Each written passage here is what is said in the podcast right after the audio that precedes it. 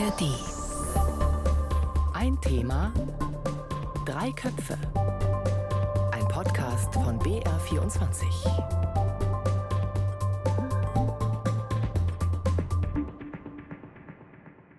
Die katholische Kirche, darum geht es heute in Ein Thema Drei Köpfe. Ich bin Linus Lühring und äh, sag mal allen, die vielleicht jetzt zufällig hier reingeraten sind und sich denken, ah, Kirche, da war ich nie, bin vielleicht auch ausgetreten, warum soll mich das interessieren? Diese Folge, die ist interessant, weit über Kirchenthemen hinaus und das liegt vor allem daran. Die AfD changiert zwischen einem echten Rechtsextremismus und einem Rechtspopulismus. Eine solche Partei zu wählen bedeutet, sich gegen die Grundwerte des menschlichen Zusammenlebens und der Demokratie in unserem Land zu stellen. Die deutschen Bischöfe, die sagen, wählt nicht die AfD, wählt eine Partei nicht, die im Bundestag ist. Das ist Georg Betzing, der Vorsitzende der Deutschen Bischofskonferenz. Das, was wir gerade gehört haben, das hat er gesagt in der vergangenen Woche im Rahmen der Bischofskonferenz in Augsburg. Wir kommen gleich ausführlich zu dieser Haltung der katholischen Kirche zur AfD. Aber es geht auch um den größeren Rahmen. Es geht um Veränderungen. Der Kirche laufen die Mitglieder davon. Das ist nichts Neues. Es muss sich was tun. Daran sind sich auch viele einig. Aber die Reformen, die kommen nicht so richtig in Gang. Und bei der Bischofskonferenz in Augsburg, da gab es mal wieder ein Knirschen, so nenne ich es mal.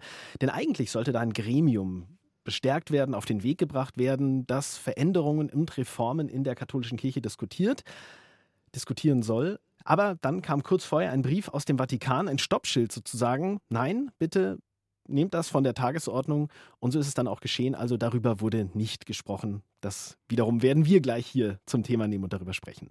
Kurzer Hinweis an dieser Stelle. Wenn wir jetzt in dieser Folge von Ein Thema Drei Köpfe über die Kirche sprechen, dann geht es immer um die katholische Kirche. Ich fasse die Fragen heute nochmal zusammen. Die sind ziemlich grundsätzlich sehr groß. Wir versuchen es trotzdem mal in der kommenden ja, knappen halben Stunde. Zum einen, woran liegt es, dass die Reformen in der katholischen Kirche so zäh sind? Was sind zentrale Baustellen?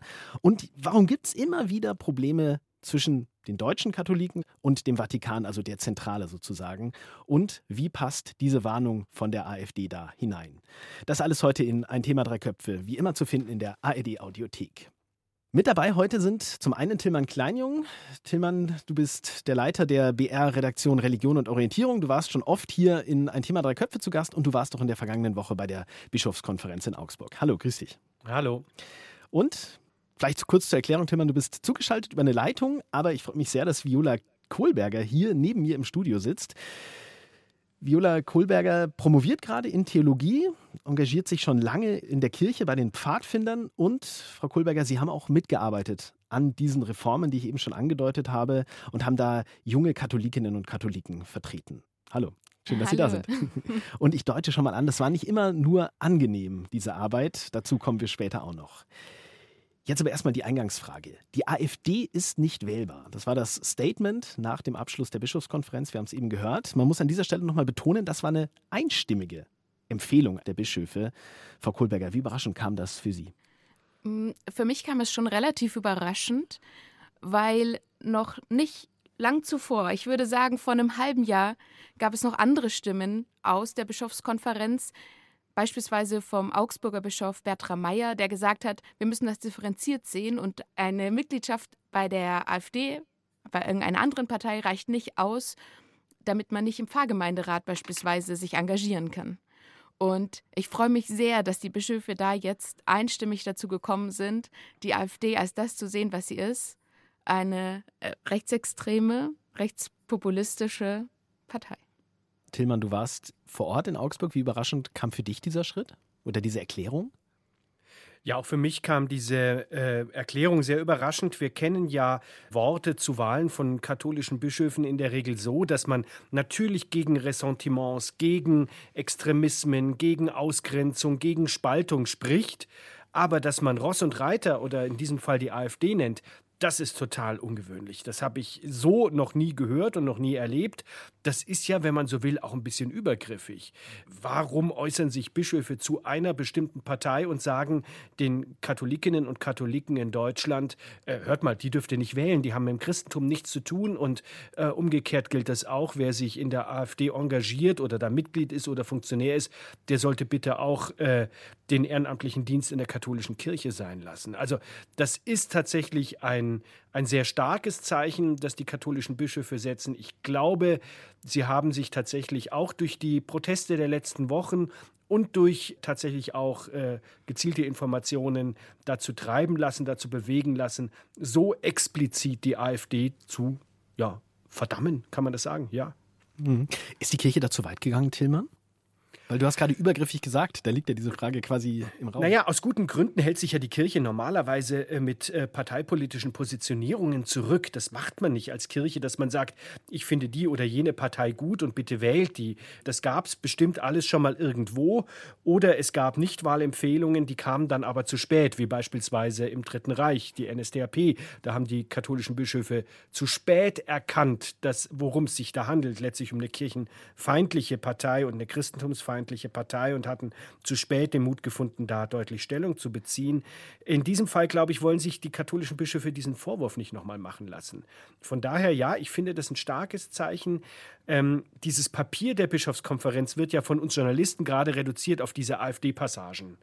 Aber die Hinleitung dahin, die ist sehr schlüssig, sehr gründlich, das ist wohl überlegt. Völkischer Nationalismus und Christentum schließen sich aus. Und das heißt, eine Partei, die völkischen Nationalisten Platz lässt, die ist für einen Christen nicht wählbar. Punkt. Punkt. Frau Kohlberger, an Sie die Frage, welche Folgen wird das denn haben? Oder kann das haben? Sie haben ja gerade schon angesprochen, die Vereinbarkeit von Parteimitgliedschaft und Arbeit in der Kirche. Ich hoffe, dass sich das äh, viele KatholikInnen, die noch auf die Bischöfe hören, das zu Herzen nehmen. Denn ähm, gerade auch in der römisch-katholischen Kirche in Deutschland haben wir Menschen, die sich, ich würde sagen, rechtskatholisch positionieren und da ist der Schritt zur AfD oft nicht mehr weit. Und ich hoffe sehr, dass diese Menschen dann auch in dem Schritt auf die Bischöfe hören. Ich wollte noch eine Sache ergänzen. Wir haben, also die katholische Kirche sind ja nicht alleine die Bischöfe, sondern zur katholischen Kirche gehören beispielsweise auch die katholischen Jugendverbände. Und bei der DPSG, der Deutschen Pfadfinderschaft St. Georg, der ich angehöre, wir haben uns bereits 2016 positioniert mit dem Statement gegen die Drachen unserer Zeit. Wir sind ja Georgs PfadfinderInnen, deshalb ist da der Drache ganz nah. Und wir haben 2016 schon nach langen Diskussionen, ob wir eben uns gegen eine bestimmte Partei stellen können, gesagt, ja, in dem Fall können und müssen wir das tun, als Katholikinnen, als katholischer Jugendverband. Und das ist sehr, sehr gut, dass jetzt acht Jahre später auch die Bischöfe diesen Schritt gegangen sind und sich so klar positioniert haben. Die katholische Kirche, das sind nicht nur die Bischöfe. Dieses äh, Feststellung, die merken wir uns, da komme ich gleich drauf zurück. Wir haben jetzt über die AfD gesprochen, beziehungsweise die Positionierung der Bischöfe zur AfD. Das ist ein Thema, das man vielleicht auch mit der größeren Frage verbinden könnte, nämlich nach der Frage nach Reformen. Da schließen wir am Ende den Kreis, zumindest möchte ich das probieren, und würde jetzt auf diese große Frage kommen oder auf die größeren Fragen kommen. Die Kirche ringt um Veränderungen, die Austrittszahlen sind hoch, das müssen wir jetzt gar nicht mehr konkretisieren. Es gibt in der katholischen Kirche eine Initiative, eine Bestrebung zu Reformen, die heißt Synodaler Weg. Ich habe nachgeschaut, Synode, das heißt übersetzt Versammlung und Treffen. Innerhalb dieses synodalen Wegs haben Bischöfe, aber auch andere Mitglieder der katholischen Kirche gemeinsam beraten. Der Ausgangspunkt war das Missbrauchsgutachten im Jahr 2018. Und ja, der Gedanke, es muss sich was tun, von 2019 bis 2023 wurde beraten. Es gab immer wieder Konferenzen. Der synodale Weg, der ist jetzt erstmal zum Abschluss gekommen. Nachdem ich das jetzt mal so zusammengefasst habe, Frau Kohlberger, machen wir es mal konkret. Sie war nämlich mit dabei. In diesen Beratungen waren eine von 230 Personen, die dabei waren. Ja, nehmen Sie uns doch mal mit. Wie sind die Beratungen da konkret abgelaufen? Ohne jetzt in jede Beratung tief einzusteigen, aber wie, wie ist das gelaufen? Saß man im Kreis und jeder durfte eine Idee in den Raum werfen? Oder wir haben uns in den ja, dreieinhalb Jahren eben, also von 2020 bis 2023, jedes halbe Jahr getroffen zu einer großen Versammlung, bei der eben alle deutschen Bischöfe teilgenommen haben, sehr viele Mitglieder des ZDKs, das ist das Zentralkomitee Deutscher Katholiken. Die gendern leider noch nicht ihren Namen. Also, und das ist quasi das oberste Leihinnengremium der katholischen Kirche und viele andere Berufsverbände und so weiter. Und wir haben beraten eben darüber, wie wir das System der katholischen Kirche so reformieren können in Deutschland, dass Missbrauch und Vertuschung keinen Platz mehr haben. Denn das Missbrauchsgutachten, das Sie vorher genannt haben, das hat gezeigt, dass wir ähm, systemische Probleme haben, also dass Missbrauch systemisch bedingt und sogar begünstigt ist. Also dadurch, wie die Kirche aufgebaut ist, wird Missbrauch begünstigt. Und das kann und darf nicht sein. Und deshalb ähm, haben die deutschen Bischöfe eben 2019 dazu eingeladen, dass wir uns auf diesen Weg machen. Und dieser Einladung der Bischöfe sind wir gefolgt, sind die Synodalen gefolgt. Und jetzt geht es natürlich darum, die Sachen, die wir erarbeitet haben, um das System der römisch-katholischen Kirche in Deutschland zu reformieren, das auch umzusetzen. Mhm. Da kommen wir gleich noch zu. Ich würde gerne noch auf einen kurzen Punkt kommen. Tillmann, ich bringe dich gleich auch wieder mit ins Spiel. Ich finde das nur ganz gut, diese konkreten Einblicke zu haben. Während einer dieser Beratungen sind Sie, ähm, das haben Sie bei Instagram öffentlich gemacht, auch, ich nenne es jetzt mal mit meinen Worten, mit dem Kölner Erzbischof Kardinal Rainer Maria Wölki aneinander geraten. Äh, ich würde das jetzt nicht unbedingt ewig ausbreiten, aber da wird schon auch klar, wie ja, welches Machtgefälle es da vielleicht gibt. Erklären Sie mal, was ist da konkret passiert? Sie haben vorher Rainer Maria Wölki kritisiert, haben gesagt, er solle zurücktreten wegen, dieser, wegen seines Umgangs mit den Missbrauchsfällen und dann hat er sie zur Seite genommen. Äh, ganz genau. Kurz vor der Synodalversammlung sagte Papst Franziskus, dass Rainer Maria Wölki im Amt bleiben könne, auch obwohl er Pflichtverletzungen begangen hatte und weiter eben dabei sein könnte. Er müsse nur ein paar Exerzitien machen, also einige Monate Auszeit nehmen.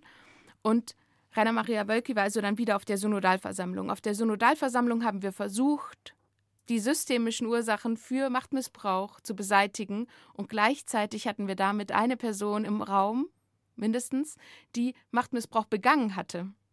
Und das habe ich kritisiert. Und daraufhin hat er mich angesprochen und das wiederum oder mich daraufhin zur Rede gestellt und wiederum seine bischöfliche Autorität, seine bischöfliche Nach äh, Macht genutzt, um mich zum Schweigen zu bringen. Er sagte, ich dürfte solche Sachen nicht sagen, ich dürfte keine Anschuldigungen machen, dass er irgendwas mit dem Thema Missbrauch zu tun hätte. Und das ist natürlich absurd. Also wenn wir sagen, wir sind auf einer Versammlung und wir wollen alle aufeinander hören und synodal miteinander arbeiten, dann muss da auch alles Platz haben und nicht einzelne Leute dann im Nebengespräch andere Leute zum Schweigen bringen. Und an dieser Stelle mal ganz kurz raus aus dem Gespräch, aus dieser Aufzeichnung und eine kurze Ergänzung. Denn Erzbischof Rainer Maria Wölki, der hat Viola Kohlberger öffentlich geantwortet, und zwar bei Instagram. Da schreibt er, Zitat, es war mir ein wichtiges Anliegen, mich mit Ihnen über Ihre Kritikpunkte persönlich auszutauschen. Im Verlauf unseres Gesprächs ist bei Ihnen offenbar der Eindruck entstanden, dass ich auf Ihre Person Druck ausüben wollte. Nichts lag mir ferner und das tut mir leid. Zitat Ende. Das also die Reaktion des Kölner Erzbischofs. Ich habe Tilman Kleinjung dann gefragt, ob er glaubt, dass das, was Viola Kohlberger da aus ihrer Sicht schildert, dafür spricht, dass die Beteiligten im Reformprozess nicht immer auf Augenhöhe miteinander gesprochen haben. Ich glaube das äh, nicht. Ich glaube, dass viele Bischöfe das sehr ernst genommen haben, dieses auf Augenhöhe sprechen. Es gibt natürlich Bischöfe, die mehr oder weniger mit diesem Format fremdeln. Dazu zählt ja nicht nur äh, der Kölner Kardinal, sondern auch beispielsweise der Regensburger Bischof Voderholzer. Den bereitet es sichtlich Mühe, in diesem Forum, in diesem Format gemeinsam mit sogenannten Laien zu sprechen. Dabei muss man mal erklären, was Laien sind in der katholischen Kirche. Sehr gerne. Ja. Das sind Menschen, die nicht geweiht sind. Das deckt sich nicht mit dem normalen Sprachgebrauch Laie. Also im, in diesem Verständnis ist die Theologin Viola Kohlberger eine Laien, was aber andere sagen würden, nee, das ist eine Theologin, die kann doch mitreden. Also tatsächlich ist das für manche Bischöfe sehr, sie nickt hier. sehr gewöhnungsbedürftig. Und es ist so, dass sie tatsächlich sich darauf nicht eingelassen haben. Aber ich würde schon sagen, Frau Kohlberger, der Großteil derjenigen, die da dabei waren, der Bischöfe, die haben diese Diskussion schon angenommen und haben das Diskussionsangebot angenommen und wollen das ja in diesem synodalen Rat weiter so machen. Ja, das, das, sehe ich auch so. Also ich sehe da bei ganz vielen Bischöfen große Bemühungen. Mhm. Ich glaube aber, die von Ihnen angesprochene Augenhöhe, die gab es nie. Und wir haben zwar da ganz viel darüber gesprochen, dass wir auf Augenhöhe miteinander interagieren wollen, aber so wie die katholische Kirche in Deutschland oder insgesamt aufgebaut ist, ist eine Augenhöhe niemals möglich. Mhm. Es gibt immer ein Machtgefälle und das ist ja auch grundsätzlich in Ordnung. Also, dass es eine Hierarchie gibt. Die Frage ist nur, warum ist diese Hierarchie so, wie sie ist? Und könnten wir das nicht ändern. Also da spürt man ganz viel Unzufriedenheit. Ich würde gerne mal jetzt ausgehend von dem, was in der vergangenen Woche während der Bischofskonferenz in Augsburg passiert ist, mal so unterschiedliche Standpunkte klar machen, die unterschiedliche Bischöfe haben. Ich habe mal die verschiedenen Predigten angeschaut oder angehört. Es gab jeden Tag einen Gottesdienst am Morgen in Augsburg und da haben unterschiedliche Bischöfe gepredigt. Das sind jetzt kurze Ausschnitte. Wir hören erstmal Georg Betzing, den haben wir eben schon mal äh, gehört. Das ist der Vorsitzende der Bischofskonferenz und der Bischof von Limburg. Die im November veröffentlichte Kirchenmitgliedschaftsuntersuchung belegt, wie gering die Rolle ist, die der Glaube in der Gesellschaft hierzulande noch spielt. Jedenfalls können wir nicht einfach weitermachen wie bisher. Also ein Wahnsinnshall. Man merkt, er steht in der großen Kirche, aber er macht auch deutlich, da muss ich was tun und er versucht auch deutlich zu machen, es geht eben nicht so weiter. Der zweite Predigtausschnitt, der kommt von Reinhard Marx, das ist der Erzbischof von München und Freising. Jetzt sind wir an dem Punkt, wo wir uns wirklich Gedanken machen müssen, wie wir Kirche in einer freien Gesellschaft sind. Also ganz deutlich bringt das auf den Punkt. Und ich würde mal sagen, Georg Betzing und Reinhard Marx, wenn man denen zuhört, auch die ganze Predigt jeweils hört, dann hat man das Gefühl, ihnen geht es ganz stark um das große Ganze, es geht um die katholische Kirche. Und demgegenüber würde ich jetzt Rainer Maria Wölki äh, setzen, den Kölner Erzbischof, dem Sie, Frau Kohlberger, auch begegnet sind. Und er hat ganz allgemein über die Fastenzeit gesprochen und was die für jeden und jede bedeutet. Im Klartext, Schuld betrifft jeden mitunter schwer. Die gegenwärtigen Tage der österlichen Bußzeit, sie laden uns ein, uns neu zu orientieren, Ballast abzuwerfen, wieder neu zu uns selbst zu finden, uns zu versöhnen mit uns selbst, mit dem Nächsten, mit Gott. Das sind, wie gesagt, nur Ausschnitte der Predigten, aber ich glaube, sie stehen könnte ich mir vorstellen, die Frage stelle ich jetzt gleich in den Raum für was Größeres. Es geht in allen drei Ausschnitten um eine Umorientierung im weitesten Sinne. Es muss sich was tun. Aber während Georg Betzing und Reinhard Marx das auf der großen Ebene sehen, wir als Kirche, wir müssen uns verändern, ist Rainer Maria Wölki da so auf der individuellen Ebene. Und steht das sinnbildlich für auch diese unterschiedliche Perspektive auf Veränderungen in der katholischen Kirche, Frau Kohlberger? Ja, das würde ich sagen. Das steht für die unterschiedlichen Perspektiven, aber auch dafür das Verständnis von Kirche sein in einer pluralen Gesellschaft. Also Rainer Maria Wölki sagte ja, ähm, dass wir alle Schuld auf uns geladen haben und das ist ja ein sehr äh, christliches Bild und ich würde sagen, das spricht auch absolut für sein Verständnis von christlicher Dominanz die ja auch die katholische Kirche in der Gesellschaft einnimmt. Während gerade auch bei Reinhard Marx hervorkam, dass wir eher so ein Teil sind der Gesellschaft und natürlich da auch unser Bestes reingeben sollen und uns verändern müssen. Aber ich glaube, das ist schon mal ein ganz unterschiedlicher Ausgangspunkt. Von woher wir Veränderungen denken oder von woher wir katholisch sein denken. Und das betrifft dann natürlich auch die Reformen, die es braucht oder nicht braucht. Mhm. Tillmann, ähm, ich habe so ein bisschen Bauchschmerzen aus, aus Predigtausschnitten, da eine generelle Linie herauszulesen, weil ich glaube, so eine Fastenpredigt, wie sie Wölki gehalten hat, die hätte auch Marx oder Betzing halten können. Also ich glaube. Aber der Unterschied ist, sie haben sie nicht gehalten. Ja, aber man setzt ja auch unterschiedliche Akzente in diesen Predigten und das sind unterschiedliche Tage und so weiter. Also da, das würde ich jetzt nicht überbewerten, aber ich lasse mich auf das Spiel trotzdem gerne ein, weil ich glaube, dass gerade Betzing und Marx in ihren Predigten ja einen Blick, also da geht es ja ums Kirchenbild. was ist das für eine Kirche? Was ist die katholische Kirche, die evangelische? Welche Rolle haben die in dieser Gesellschaft?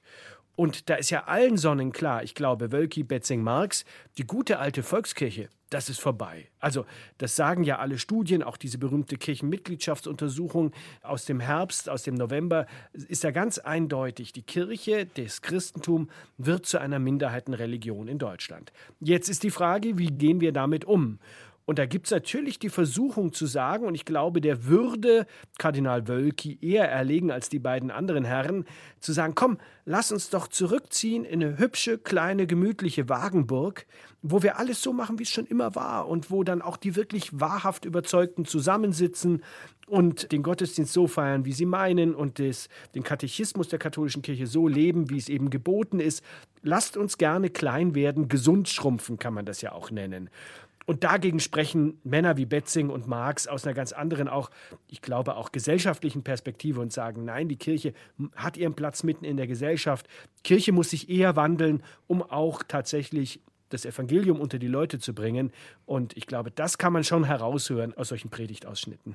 Also halten wir mal fest, Konsens, es muss sich was tun, aber wie man dann abbiegt zwischen den verschiedenen Personen, da gibt es unterschiedliche Perspektiven auch wenn diese Predigten vielleicht nur ein Ausschnitt waren und man vielleicht äh, nicht alles daraus lesen kann, aber ja, sagen Sie, Frau Kohlberger, Theologin und Tilman Kleinjung, Leiter der Redaktion Religion und Orientierung, ja, da ist schon ein bisschen was dran. Jetzt und ich möchte dazu noch, Gerne? ich möchte da noch dazu fügen, wir kennen natürlich all diese drei Personen und äh, wissen schon auch, welches Bild noch dahinter steckt, also noch, auch noch mal hinter ihren Predigten. Ne? Das, ist, das, ist die, das ist die Kompetenz, die ich hier in ein Thema drei Köpfe versammelt habe. Ich würde jetzt gerne mal kurz über die konkreten Baustellen, die konkreten Themen sprechen, über die im synodalen Weg bisher besprochen wurde, also diesem Austauschgremium für Reformen in der katholischen Kirche. Ich tippe mal ganz kurz verschiedene Themen an und würde dann in die Runde fragen, was denn wirklich sich konkret schon getan hat. Also ein ganz großes Thema ist mehr Mitsprache für die Gläubigen, also auch für Laien, die kein äh, geweihtes Amt haben. Es geht auch darum, die Teilhabe von konkret Frauen ähm, zu verbessern, zu vergrößern, sollten sie Priesterinnen werden können. Es geht um Fragen der Sexualität, also der Umgang mit Homosexuellen und auch die Frage, ja, was denn am Zölibat sich möglicherweise ändern könnte. Also ob diese Ehelosigkeit von Priestern sinnvoll ist. Das waren jetzt ganz grob, auch laienhaft zusammengefasst mal die Themen. Frau Kohlberger, Sie waren dabei. Was hat sich da getan, ohne jetzt wirklich konkret auf alle Verästelungen einzusteigen. Aber gab es da durch diese drei Jahre Beratungen, synodaler Weg, gab es da wirklich Veränderungen? Ich würde sagen, ähm, es gab äh, Veränderungen an ganz unterschiedlichen Stellen. Also einmal gab es eine Veränderung in der Gesprächskultur, also mhm. darin, wie wir über Themen reden in der katholischen Kirche. Ein ganz, ganz positives und richtig gutes Beispiel dafür ist, dass wir am Ende ein Papier verabschiedet haben, zu, einen Handlungstext, einen sogenannten, zum Thema geschlechtliche Vielfalt. Also wo wir über die sexuelle Orientierung hinausgegangen sind und auf geschlechtliche Identitäten geschaut haben. Das Papier ist auch durchgegangen, also wir haben das verabschiedet. Das war das erste Mal, dass sich auch ein Großteil der Mitglieder der Deutschen Bischofskonferenz dazu bekannt haben, sozusagen, dass es mehrere Geschlechter gibt. So in der Gesellschaft ist das jetzt äh, nicht so der riesige Schritt, aber für die katholische Kirche in Deutschland ist er es. Hm. Und äh, das ist ziemlich gut. Und da gab es Veränderungen. Also das ist allerdings auch das allerpositivste Beispiel, denn die Frage ist ja, was passiert mit diesen ganzen Beschlüssen, die wir getroffen haben? Mit wirklich sehr guter theologischer Grundlage auch, mit tollen Vorschlägen, beispielsweise auch wie Partizipation oder auf katholisch heißt das dann Synodalität gelingen kann. Und ja, wir sehen jetzt gerade, wie es weitergeht, beziehungsweise auch wie es nicht weitergeht. Also mhm. diese Beschlüsse waren nicht bindend, nicht verpflichtend. Es gibt keinerlei Konsequenzen für die Bischöfe. Erstmal, wenn sie das nicht umsetzen, was wir beschlossen haben, außer in der Form, dass sich immer mehr Katholikinnen verabschieden und sagen, hier kann ich nicht mehr mitgehen, das ist nicht mehr meine Kirche. Hm, also Ich fasse das mal zusammen, was Sie gerade gesagt haben, Frau Kohlberger. Es hat sich was getan auf einer kulturellen Ebene, es wurde was etabliert, aber Veränderungen sind eben noch nicht dauerhaft. Das wäre jetzt sozusagen die Aufgabe gewesen. Tillmann, jetzt bringe ich dich mal ins Spiel, weil du auch Korrespondent lange warst in Rom, äh, zuständig für den Vatikan. Ähm, der Vatikan, Papst Franziskus, die beobachten das, was in Deutschland passiert, ja sehr genau und auch sehr kritisch. Da kam jetzt eben, ich habe es am Anfang gesagt, dieses Stoppschild, ähm, weil es jetzt ja genau darum ging, diese Ideen, die Frau Kohlberger gerade genannt hat, zu verstetigen in einem, in einem Ausschuss. Das sollte eben auf der Tagesordnung jetzt stehen bei der Bischofskonferenz in Augsburg. Und da hat Rom gesagt, nein, lasst das bitte, nehmt das runter und so ist es dann auch passiert. Tillmann, wovor hat der Vatikan da konkret Angst bei dem, was in Deutschland passiert? Also ich würde es jetzt mal Angst nennen, so wirkt es auf mich, wenn ich das so beobachte, als Laie. Ich glaube, das sind ganz unterschiedliche Faktoren. Auf der einen Seite muss man, glaube ich, schon sagen, Rom hat so einen deutschen Reflex. Also immer wenn in Deutschland Aha. irgendwas passiert, gucken die hin und denken, oh Gott, oh Gott, oh Gott, ein neuer Martin Luther, was, was machen die da schon wieder? Also es gibt tatsächlich, hat alles, was aus Deutschland kommt, in Rom einen brutal schlechten Stand. Da, und da wird dann auch schon mal, die belgische Bischofskonferenz hat auch sehr mutige Vorschläge gemacht und da hat Papst Franziskus zurückgeschrieben, wunderbar, so geht so weiter. Wenn das aus Deutschland gekommen wäre, vermute ich, hätte es auch mal wieder einen Brief gegeben. Dann gibt es tatsächlich, ich sag's mal so, interessierte Kreise in der deutschen katholischen Kirche, die gerne ähm, ihre kirchenpolitische Agenda versuchen, über Bande zu spielen. Also die in Rom gezielt informieren und sagen, so ist das in Deutschland gerade, da müsst ihr aufpassen, da müsst ihr mal einen Brief schreiben, die machen schon wieder was und so weiter. Das sind natürlich eher konservative Katholikinnen und Katholiken, auch Bischöfe, die da tatsächlich sehr gut auf dieser Klaviatur spielen. Das ist das Zweite. Und das Dritte ist schon so, dass die katholische Kirche in Deutschland auch mit dieser typisch deutschen Gründlichkeit einen schon sehr strukturierten Weg geht, wie sich Kirche verändert, weil das ist ja der Anspruch des synodalen Wegs. Mhm. Wir wollen die systemischen Ursachen von Missbrauch verändern. Das heißt, wir gehen ans System. Das heißt, wir schaffen ein Gremium, in dem gleichberechtigt sogenannte Laienvertreter mit Bischöfen über Reformen diskutieren und diese dann auch beschließen. Und da hat Rom tatsächlich ein großes Fragezeichen, weil das ist wieder, wir hatten es ja vorhin schon, die Machtfrage, die da gestellt mhm. wird. Also die Bischöfe sind laut katholischer Kirchenverfassung in einer Diözese die obersten Gesetzgeber, die sind die oberste Exekutive, die sind diejenigen, die das Sagen haben. Und alles, was die Vollmachten der Bischöfe einschränkt, wird in Rom das ist systemimmanent, kritisch gesehen. Und deshalb hat Rom ja jetzt auch interveniert, kurz vor dieser Abstimmung in der Bischofskonferenz. Nur sagen die deutschen Bischöfe dazu, diejenigen, die diese Reform wollen, die Bischöfe werden überhaupt nicht beschnitten in ihrer Macht. Sie bekommen nur ein sehr kräftiges und äh, starkes äh, Beratergremium an die Seite und können dadurch ihren Dienst noch besser verrichten. Nur ich glaube, das überzeugt in Rom nicht so richtig. Von daher bin ich da sehr gespannt, wie es weitergeht. Die Angst vor einem neuen Martin Luther. Wir haben jetzt viele Punkte angesprochen, warum Reformen in der Kirche nicht vorankommen, warum auch, Frau Kohlberger, Sie haben es eben auch nochmal gesagt, warum auch viele Menschen sich von der Kirche verabschieden. Ein wichtiger Punkt ist ein Machtgefälle, auch vielleicht eine fehlende Kommunikation, auch eine Kultur des Austausches, auch wenn sich da was äh, schon verbessert hat, das haben Sie gesagt, Frau Kohlberger. Aber, und das wäre jetzt der letzte Punkt, und da würde ich jetzt gerne den Bogen zum Anfang schließen, mir scheint es so zu sein, so ein, so ein Realitätsverlust. Man spricht nicht unbedingt die Themen an, die vielleicht auch die Gesellschaft als Ganzes, die die Menschen im Alltag bewegen. Und da eben dieses Statement zur AfD. Es gab viel Kritik daran. Auch Tillmann, du hast es gerade auch am Anfang ja schon so ein bisschen angedeutet. Aber es ist vielleicht trotz allem was, wo man merken kann, die Kirche beschäftigt sich nicht mit sich selber. Es geht nicht um theologische Fragen, sondern es geht tatsächlich um die Gesellschaft als Ganzes. Wir hören noch mal einen Ausschnitt aus der Predigt von Reinhard Marx. Da hat er nämlich dieses Thema, den Umgang mit der AfD so hergeleitet. Antimodernismus und andere Dinge haben wir hinter uns. Der Versuch, sich in diesem schwierigen Feld zu behaupten und eben zu unterscheiden, indem man wegdrückt. Das ist zu Ende. Jetzt sind wir an dem Punkt, wo wir uns wirklich Gedanken machen müssen, wie wir Kirche in einer freien Gesellschaft sind. Mag sein, dass die Freiheit bedroht ist, aber dann haben wir, liebe Schwestern und Brüder, haben wir als Kirche an der Seite der Freiheit zu stehen, nicht von autoritären Regimen, nicht von denen, die von der Vergangenheit träumen, nicht AfD-Träume träumen oder Putin-Träume träumen oder Kyrill-Träume träumen. Das war Reinhard Marx, der Erzbischof von München und Freising.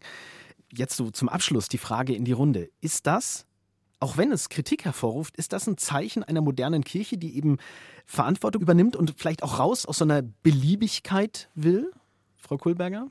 Sie gucken etwas skeptisch? ich gucke ein bisschen skeptisch oder ich bin ein bisschen skeptisch, mhm. weil also das, was Marx gesagt hat, das klingt wirklich gut und richtig. Das ist richtig. Ich würde mir wünschen, dass noch mehr Handlungen folgen nach diesen tollen Worten. Und das macht mich eben insgesamt so ein bisschen ja skeptisch oder zögernd vielleicht auch auf diese Worte so zu hören, weil sich in der Vergangenheit gezeigt hat, dass diese notwendigen Schritte nicht immer gegangen wurden und dass dann am Ende die tatsächlich wichtigen Schritte zu einer neuen Kirche, zu einem neuen Kirchenverständnis, einer Kirche, in der alle Leute da sein können und einen sicheren Raum haben, in dem sie nicht verletzt werden von Machtmissbrauch jeglicher Art, auch von sexualisierter Gewalt und so weiter. Das gibt es nicht. Und ich würde mir sehr wünschen, dass die deutschen Bischöfe auch gegenüber Rom klare Kante zeigen mhm. Und sagen, es geht so nicht mehr weiter und wir brauchen diese Reformen. Wir haben das gemeinsam beschlossen und wir setzen das jetzt um. Tillmann, wie ordnest du sozusagen diesen Umgang mit der AfD in einem größeren Kontext ein? Ich glaube, die katholische Kirche hat eben erkannt und die Bischofskonferenz als Ganzes, dass da eine enorme Bedrohung, das hat ja Marx auch gesagt, für die Freiheit in dieser Gesellschaft ist. Und ich glaube auch, man muss schon auch berücksichtigen, dass die katholische Kirche auch in den letzten Jahren und Jahrzehnten ja diesen gesellschaftlichen Anspruch schon hatte, da mitzureden. Mal ganz ehrlich, also in der katholischen Kirche sind knapp 25 Prozent der Bevölkerung Mitglied. Das ist schon noch eine sehr, sehr große Nummer. Das ist nicht so ein kleiner Haufen, sondern das sind relativ viele, auch wenn der größte, der allergrößte Teil der Kirchenmitglieder das jetzt nicht äh, täglich so lebt, wie sich das vielleicht äh, die Kirche wünschen würde oder auch nicht so sich so sehr engagiert, wie, wie das vielleicht wünschenswert wäre für die Kirche. Und trotzdem, es gibt ja diesen gesellschaftlichen Gestaltungsanspruch der katholischen Kirche. Heute mehr denn je. Zum Beispiel das Thema in der Zeit, als 2015 äh, sehr viele Flüchtlinge aus Syrien nach Deutschland kamen.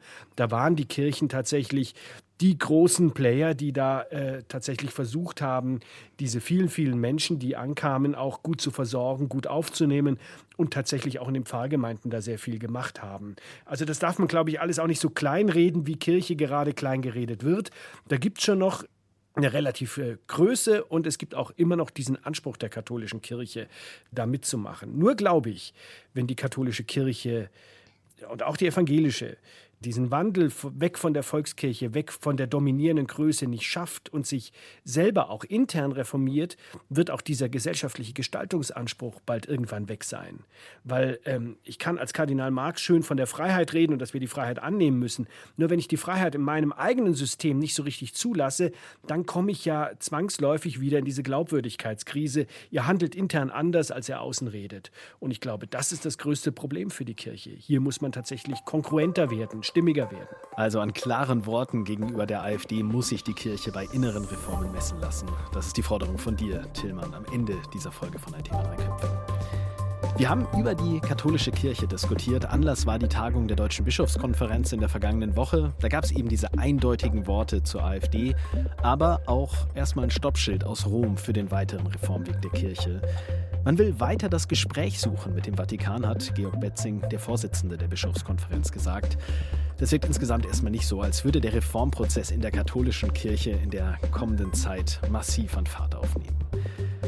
Unser Gespräch heute ist vorbei. Vielen Dank an Viola Kohlberger, Theologin und engagiert im Reformprozess mit nicht immer entspannten Erfahrungen. Wir haben das eben gehört. Und Tilman Kleinjung war dabei, Leiter der BR-Redaktion Religion und Orientierung. Ein Thema Drei Köpfe gibt es auch in der ARD-Audiothek zum Abonnieren. Und noch der Hinweis auf die Shownotes. Da habe ich unter anderem eine Fernsehdoku verlinkt, in der Sie dabei sind, Frau Kohlberger. Die heißt Die katholische Krise und die Frauen. Gibt es in der ARD-Mediathek und den Link in den Shownotes. Ein Thema, drei Köpfe. Heute mit Tilman Kleinjung, Viola Kohlberger und Linus Lühring. Und jetzt noch ein Podcast-Tipp. Wir haben viel über Veränderungen gesprochen. In der Kirche, da geht es eher zäh, woanders, da geht es rasend schnell, nämlich im digitalen Bereich. Und wenn ihr noch mal hören wollt, warum Blockchain so wichtig sein soll oder was ChatGPT wirklich kann oder wie man sein Zuhause am besten vernetzt, dann ist Umbruch genau das Richtige für euch. Das ist der Tech-Podcast des BR und der bietet einen Blick in die Glaskugel der digitalen Zukunft. Christian Sachsinger und Christian Schiffer erklären da technologische Entwicklungen mit den ganzen Chancen und Risiken, die da drin stecken. Und zwar so, dass es wirklich alle verstehen. Umbruch gibt es alle zwei Wochen, genau da, wo es auch ein Thema drei Köpfe gibt, in der ARD Audiothek.